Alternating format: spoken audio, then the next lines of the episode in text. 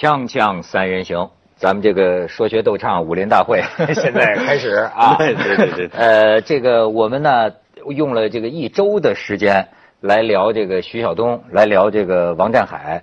这个篇幅啊，在我们这个历史上是少见的。呃，之所以我会这样想呢，因为呢，除了咱们这个对这个武打呀，对这个武术啊，有种这个小孩儿的那种好奇心，是吧？主要还是因为我觉得，我觉得这件事儿啊意义很重大，而且如果这件事儿的意义仅仅是止于徐晓东、止于王占海，咱就不这么聊了。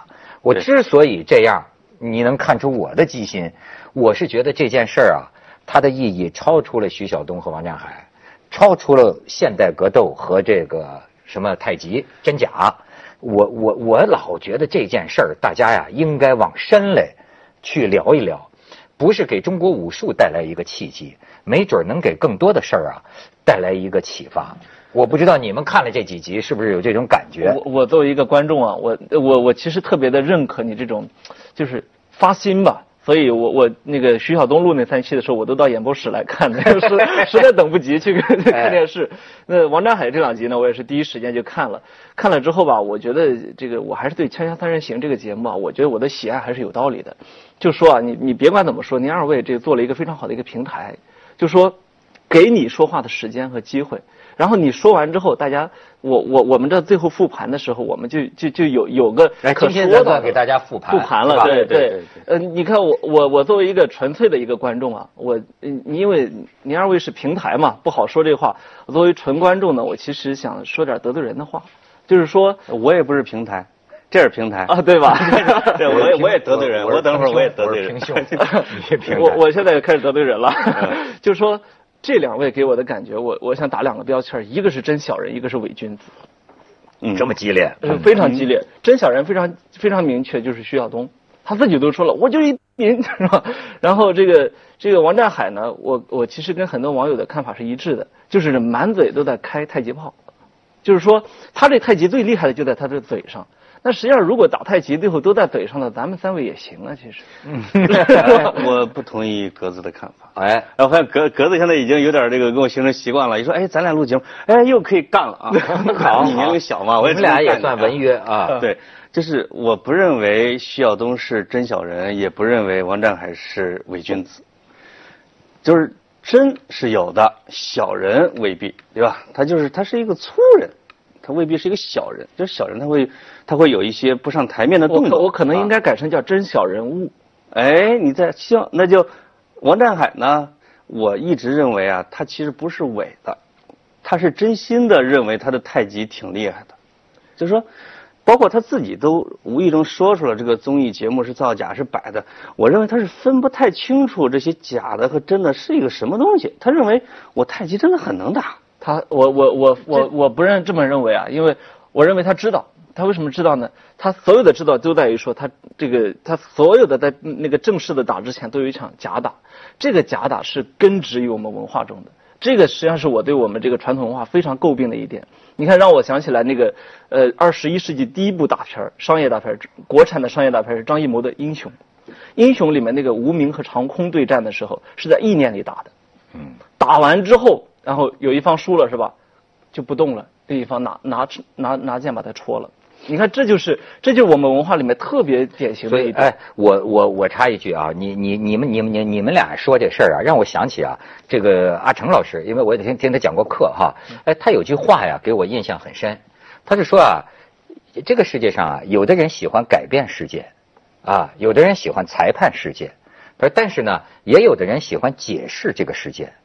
呃，我觉得呢，这比较接近我的兴趣。虽然我不知道我能不能解释的让人信服，但是呢，这是我的一种好奇心，你明白吗？比如说，比起说这个人是好人还是坏人，呃，是这真是真还是假，我更感兴趣的是，他何以真？他为什么假？他为什么这个行善？他为什么作恶？包括他打太极，你你你你知道吗？就是就就就，所以我就老在说，就是让人说话，哎。就很多呃人呐，也有一些观众对咱们不满意呢。就我就会发现呢，他们是什么呢？哎，喜欢他我我喜欢的人，我喜欢的话，可以让他有机会说话。其实我要说的就是啊，也许你不认可的人，你不喜欢的话，他也可以让他说话。那你知道当年毛主席就讲过嘛，让人说话天塌不下来。相反，甚至于不但要让他说话，而且要让他说完，要让他表达表演充分。这个，你你你明白吗？一不小心说出“表演”二字，这是最大程度上尊重观众的这个智商。为什么我觉得这个事儿，我我我体会很深呢？我觉得咱们这么多年，对吧？就是很多人喜欢的是，哎，找出一个人来打假吗？你就是个骗子啊！那个咱这这个骗子，咱让他踏上一万只脚，让他永世不得翻身，行，完事儿了。我们这么干，我们打出了很多骗子，可是。你有没有觉得骗子越来越多呢？我觉得是不是因为，你为什么越打这个骗子越多呢？是不是因为我们应该听他说一说，不管哎他是屌丝还是骗子，不管他是正派还是反派，对吧？他都可以让他讲话。而且呢，你比如说像你们记者喜欢的是什么呢？呃，就是我我我经常跟他们记者讲，我说啊，你们跟聊天不一样。你们呢是憋着弯挖坑啊，让人家说出人家不想说的话。我说每一个我请来聊天的人哈，我都是跟他说，我说你不想说的就别说，我希望你啊畅所欲言，因为我发现呢，让人说他要说的话，其实你往往能看到的更多。有的时候你很简单说，还还潘大夫，你这个大骗子。对对。但是可能接下来啊，很多信息你得不到。所以我就觉得这个呃就很有意思了。你你你比如说那天，这个而而而且你发现没有，无论是徐晓东还是王占海，当他们到了咱们这么一个平台上的时候，你有没有注意到，这两个人都流露出来了某种自省、某种节制、某种理性。你比如我可以给你举的具体例子来，比如说你眼瞅着这一二三集，这个徐晓东就是他说一直在变化。哎，我。打的只是一个雷公，我是打的是太极当中的甲。对我这跟他初期，这就说明一个人在网上匿名随便胡喷的时候啊，他说的话可能连他自己都不会相信的。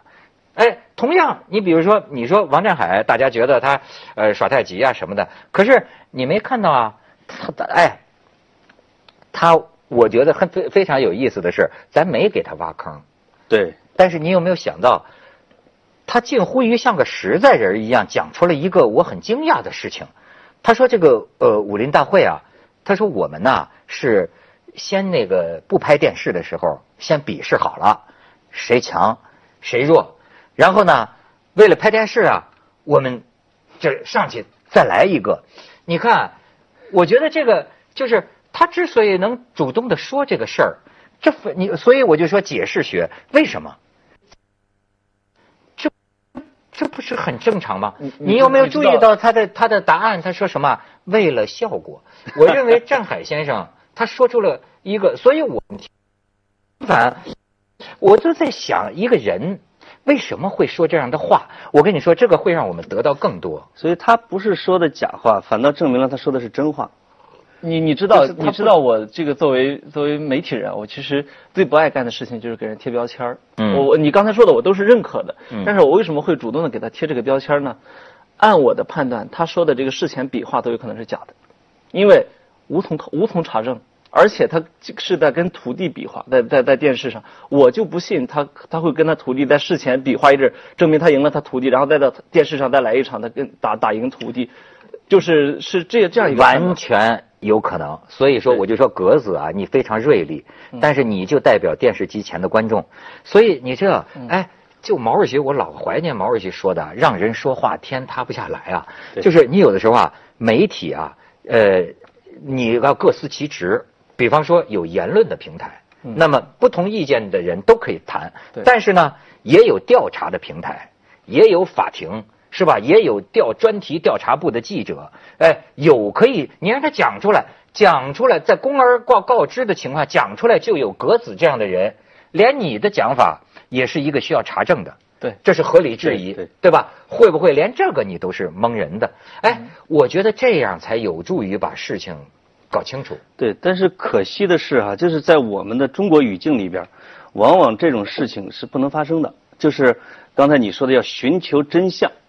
当往往当真相进行了第一步的时候，它就没有真相了，要么大众的兴趣转移了，要么说被迫转移了，或者说本身大众就已经欠缺了这样的思辨能力。它本身啊，就是你比如一个社会的矛盾，我们都知道，它在解决的过程中，应如果是一个有活力的社会，应该是冲突、解决冲突、冲突、解决冲突啊，它是不断的走向不平衡和平衡。我们现在就是对付这一类的所有的公共事件的方式，叫冲突拍死，冲突拍死，它或者叫冲突拍死更大的冲突，更大的力拍死更大的冲突，它就别爆了。你你比如说，我就我就真觉得就是说，呃，咱们啊这种说，哎，打打一个人是什么人啊？好像找出一个替罪羊来，你呀、你你你作假了吧？你看这个橄榄球，你成辛普森了吗？你你发现没有？实实实际上，他这个王占海呢，他在咱们节目里，我觉得也就点到为止吧。他自己，我我老注意他说的一个关键词，这个让我作为一个二十多年的电视人呐，我真是浮想联翩。所以就是说，为了效果，你注意到了吗？为了效果，所以为什么我说你这么打人呐、解决不了问题的？你得想到，比如说啊，裁定一个人是诈骗，这是非常严重的指控，这要负法律责任的。好，什么叫诈骗？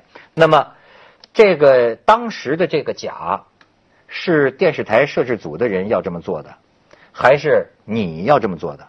然后呢，做完了这个之后，咱知道咱们的广告法吗？播出虚假广告，你播出机构不要负最后的责任吗？你要领导审片的，对吗？从你知道，就是我我甚至在说，我说这个事情呃不目的，我们不是为了打死谁，我让我想到的甚至是我自己。嗯嗯我那天跟几个就是大大学里的学生，我说我给你们举个例子，来了个电视台的，我们电视台的说，哎，配合一下，你冲镜头说，你说我特别爱看新闻联播，哎，别咱别说新闻联播了，就配合一下。你说你我在我在街上找一人，我说你能帮我忙帮我忙，说你特别爱看《锵锵三人行》，我估计百分之七八十的可能吧，人中国人都会配合的。虽然他未必看过《锵锵三人行》，但是他觉得电视台嘛，要么呢无所谓，我特别爱看《锵锵三人行》，你就这个面子你这个让我想让我想对不对想想起来几年前一段经历啊，就是呃有一个特别出名的，全国人民都知道造假的这么一个事情啊。然后这个有一天呢，我当当时在实习，然后呢是北京呢有一条大马路上，你知道北京以前那马路底下有填的那个冻土，春暖花开之后，那冻土一化把那个路塌陷了。然后呢，很多摄影记者就要去拍来展现这个场景嘛，谁也不知道怎么拍，因为摄影记者要求的是有一点点动感，需要比如说人经过呀什么，恰巧恰巧那天就没有。然后呢，正好这个很出名的人，他的爸爸呢也是一个摄影记者，他的做法就让我一下子知明白了为什么他们家是造假的。他那爸爸从边上拎了几个小学生，哎，你们几个给我跳下去，啊，在那个让那几个小孩在那个洞底下这么拍照，直到那个有一些大学生经过说：“你们这记者太假了吧所以就给我这种感觉你你你你就知道我现在说的这件事情，为什么如果只是个王占海，那甚至于只是个太极拳，我都没这么关心对。我说的就是啊，咱们明白了吧？咱们的国家在很多层面上早就已经是一个造假的一个土地了，全媒体的、全行业的、潜规则的、无人不参与的、谁都无所谓的、差不多的，谁能免其责？你们就是说，哎，嘿，这个骗子，你有没有参与过？就包括这个任何一个媒体，也也包括一个采访正经新闻的记者，你有没有造假过新闻？对，对，就就要是这样说的话，它是个结构性的问题啊，它是个结构。咱咱们先去点广告，锵锵三人行，广告之后见。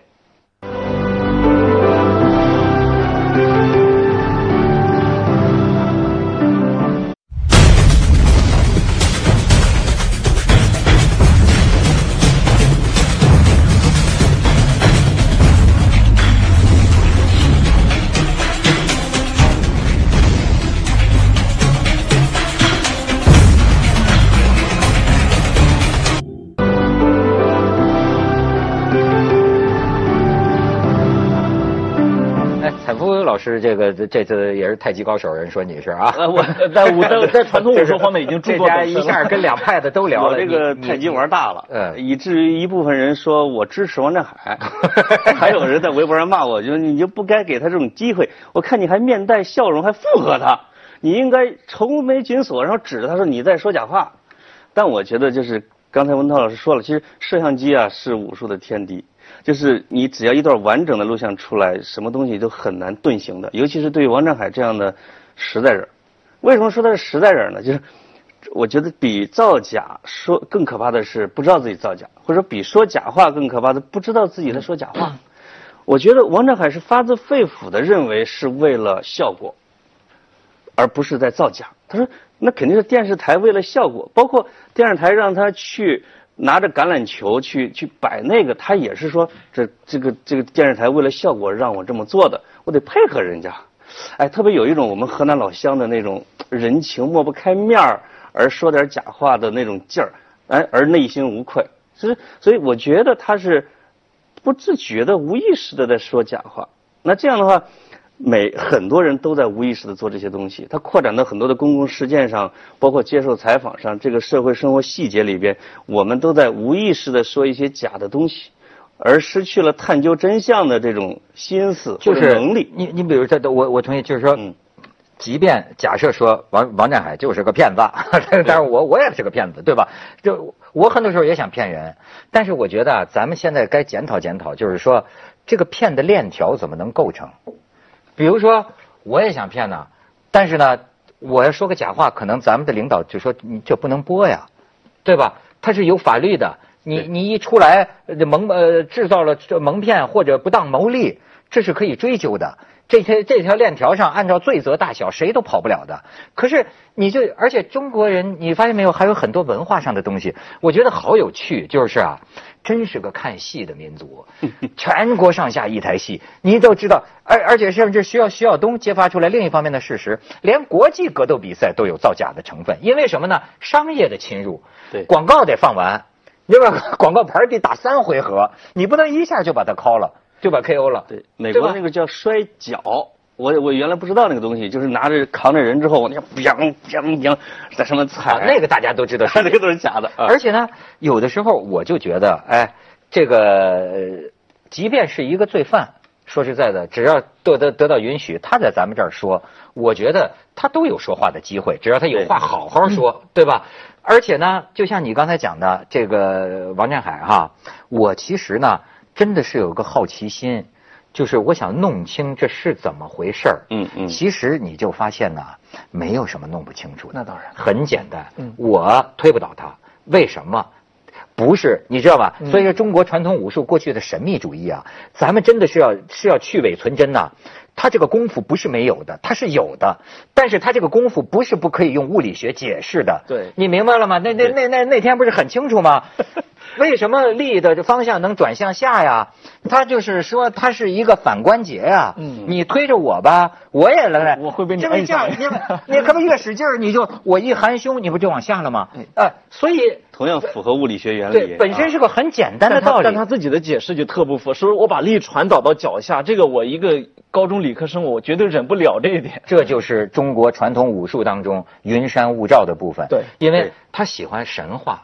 他他他行，而且呢，这个很多东西你都可以看出来。所以啊，我跟你说啊，急于的去裁定个对错，打死谁弄死谁啊，这个世界好了很多趣味。我真的觉得，就是咱们《锵锵三人行》的观众都是很聪明的观众。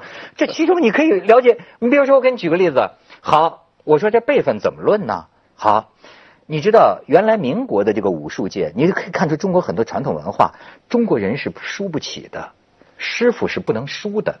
一输，但是也确实是为什么中国很多学者造假、抄袭不爱道歉呢？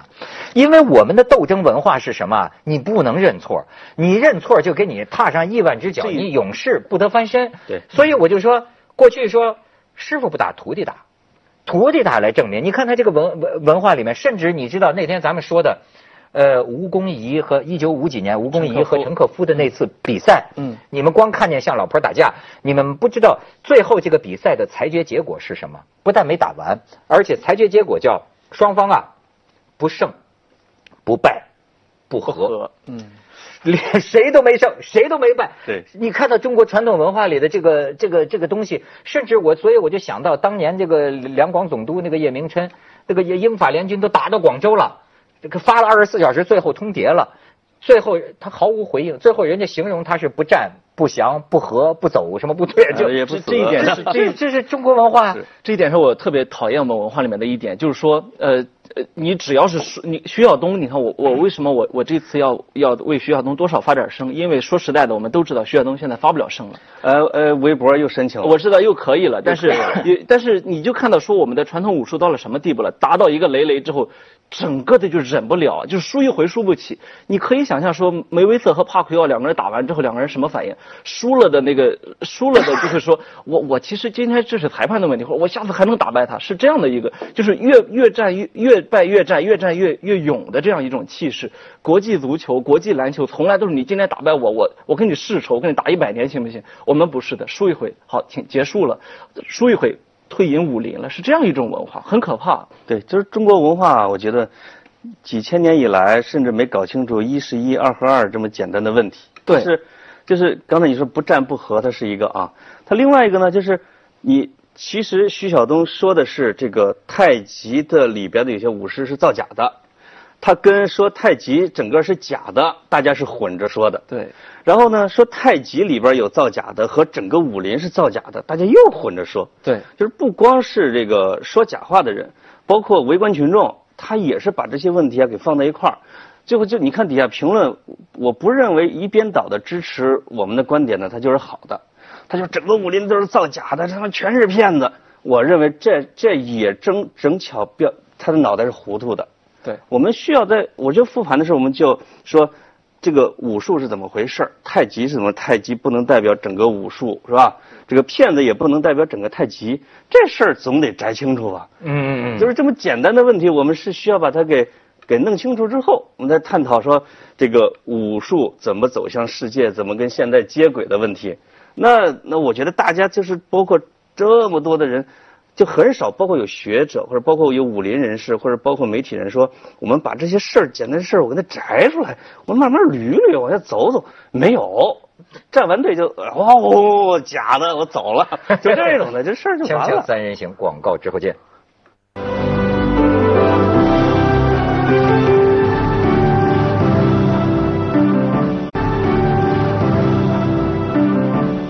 而且咱们也算弄清楚了，我就所以我觉得跟两方面这么有话好好说呀，就帮助我呀把这个事情弄得有点清楚了。当然我不不也也不是结论啊，我我现在就觉得吧，它确实是有一个规则的问题，因为呢，如果完全无规则，那就是动物打架。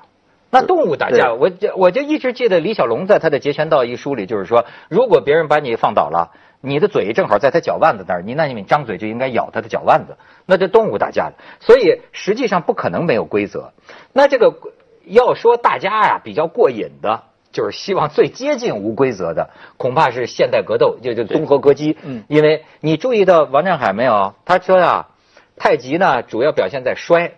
在目前用用于格斗这方面，但是我问他，我说那你不打脸，那你你太极推手你不能打脸，这跟现代格斗不同。然后他讲了一个关键词，你有没有注意到？他那就主要靠拳脚，这个拳脚呢，我们现在也在练，因为就是格斗那一套，就是格斗，就那意思啊，符合。甚至咱们不是问他，我就我我我我就问他，我说那要是就按照现在 MMA。就是这个完全的综合格斗的这个规则练，那么练太极的和不带练习的、不带不练太极的，吃亏还是占便宜？他说这个没有什么关系。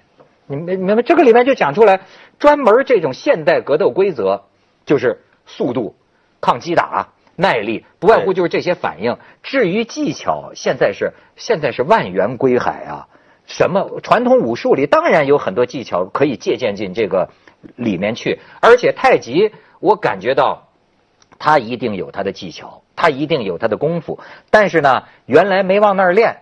你比如说，你要是老往上电视那个 武林大会上练，那培养出来的是演员。对，你你往推手上练，培养出来的是推手。你往这个老师傅把徒弟放倒这方面练，你培养出来的就是这这门邪教，对吧？他看你往哪个方向走，实际上他可以走向正大光明的方向。对，我这两天看了一本书，叫《少林很忙》啊，就是讲了一个美国人去少林寺学武艺的故事。我觉得他的经历和想法挺有道理的，就是他先学了几个月的武术套路，然后他觉得这玩意儿真没法实战，嗯，他就说我要改练散打，因为少林呢是分为少林散打队、少林武术表演队和少林武术队。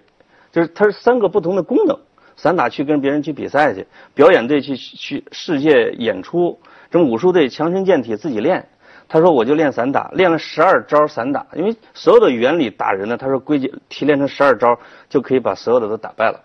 而且那个什么塔沟武术学校的总教练找他去挑战，他那武术很高的，他说我直接就。就是我腿一敲，他就拽我腿，非把我翻倒。我说我咚咚咚咚，他第二招又来了，我咚咚咚咚就全看翻了。就他说他说这个武术是不能打的，这也也到了这个讨论的一个问题，就是说武术这个实战能力到底行不行？就是我觉得不关乎整个武术的命运。嗯，我们实际把它摘清楚，武术的文化的部分，武术的实战的部分，分别出发就完了。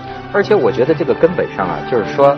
今天的国民呐，看来啊，这个独立之精神、自由之思考，就是说，你不能老埋怨媒体骗你，明星骗你，你老信骗子。对你是不是也得问问你自己？你你你你自己会分辨吗？你为什么非希望媒体告诉你他是对的，他是错的？而且他更倾向于相信一个神秘主义的东西啊！我有我就在我后台问我说，有哪些成年人依然愿意相信那个武侠世界真实存在的？点个赞。几百上千点赞的。对啊好 好。黄